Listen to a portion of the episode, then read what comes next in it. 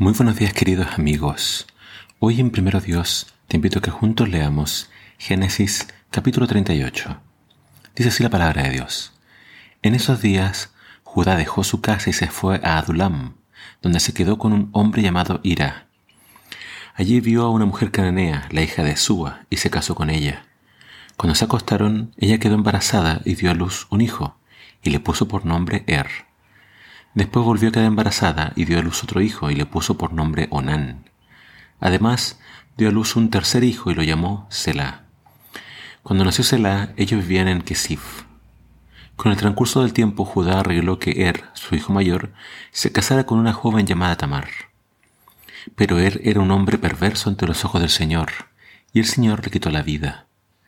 Entonces Judá dijo a Onán, hermano de Er, Cásate con Tamar como nuestra ley exige al hermano de un hombre que haya muerto, tú debes darle un heredero a tu hermano. Pero Nan no estaba dispuesto a tener un hijo que no fuera su propio heredero. Por eso cada vez que tenía relaciones sexuales con la mujer de su hermano, derramaba el semen en el suelo. Esto evitaba que ella tuviera un hijo de su hermano. Así que el Señor consideró que esto era una maldad de Onan, que negara un hijo a su hermano muerto, y el Señor también le quitó la vida a Onan. Entonces Judá le dijo a Tamar, su nuera, vuelve a la casa de tus padres y permanece viuda hasta que mi hijo Sela tenga edad suficiente para casarse contigo. Pero en realidad Judá no pensaba hacerlo porque temía que Selah también muriera, igual que sus dos hermanos. Entonces Tamar regresó a vivir a la casa de sus padres. Unos años después murió la esposa de Judá. Cumplido el periodo de luto, Judá y su amigo Ira, el adulamita, subieron a Timna para supervisar la esquila de sus ovejas. Alguien le dijo a Tamar, mira, tu suegro sube a Timna para esquilar sus ovejas. Tamar ya sabía que Sel había crecido, pero aún no se había arreglado nada para que ella se casara con él. Así que se quitó la ropa de viuda y se cubrió con un velo para disfrazarse. Luego se sentó junto al camino a la entrada de la aldea de Enaim, la cual está rumbo a Timna. Judá la vio y creyó que era una prostituta, porque ella tenía el rostro cubierto. Entonces se detuvo y le hizo una propuesta indecente. Déjame tener sexo contigo, le dijo, sin darse cuenta de que ella era su propia nuera.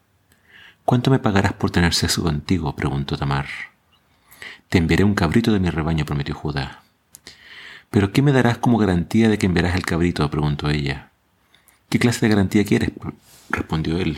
Ella contestó, déjame tu sello de identidad junto con tu cordón y el bastón que llevas.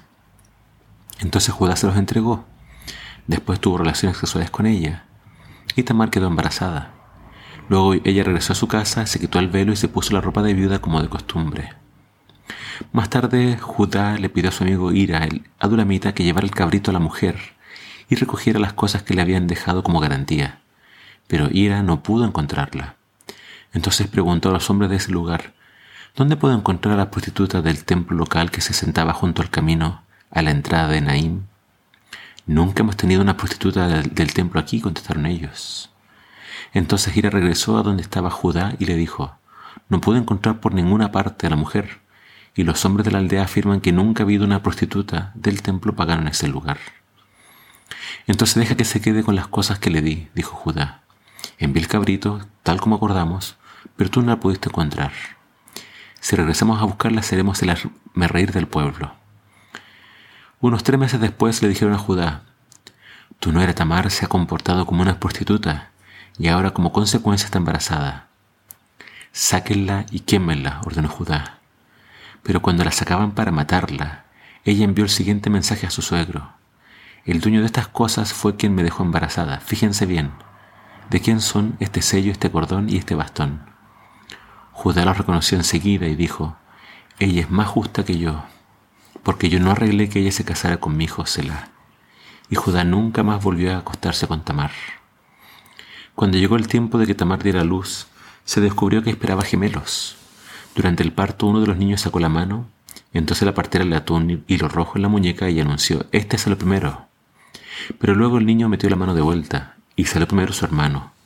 Entonces la partera exclamó, vaya, ¿Cómo hiciste para abrirte brecha y salir primero? Y lo llamaron Fares. Luego nació el niño que llevaba el hilo rojo en la muñeca y lo llamaron Cera.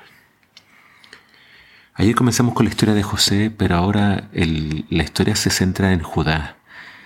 Mañana va a continuar la historia de José, y esto pareciera ser entonces eh, algo fuera de lugar.